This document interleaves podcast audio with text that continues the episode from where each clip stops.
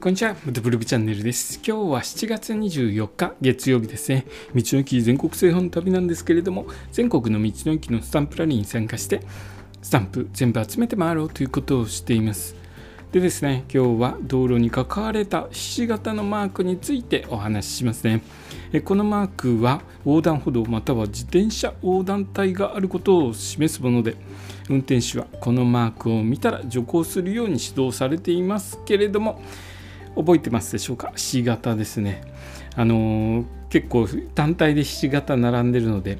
忘れちゃってる人だとなんこのマークなんだろうなっていう、えー気になると思うんですけれどもひし形マークですね。ちょっと、あの忘れちゃってる人はこれからですね道路走る時に注意して見ていただければひし形のマーク書いてあると思います。それはですね横断歩道ですね信号機のない横断歩道前にひし形ありますので、えー横断歩道が近いですよ注意してくださいよというマークです。でですね、えー横断歩道信号機がないので、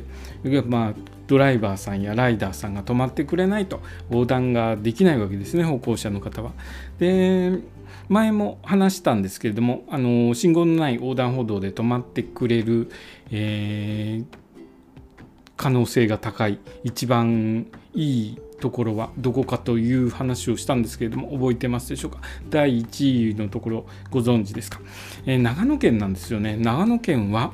えー皆さん大体が横断歩道信号機のない横断歩道前に立っていると止まってくれるということだったんですけれども僕ですねこの間長野県行ってきたんですが残念ながらですね 山の中行ってしまったので、えー横断歩道がなくてですねちょっと、えー試してみることができなかったんですけれども、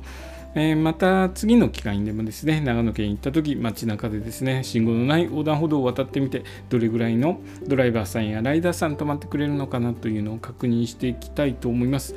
それで僕はどうなのかというとこのひし形マークもちろん、えー知っていますし、えーこのひし形マークがあるところはですねアクセルできるだけ緩めて、えーすぐ止まれるような状況にしています。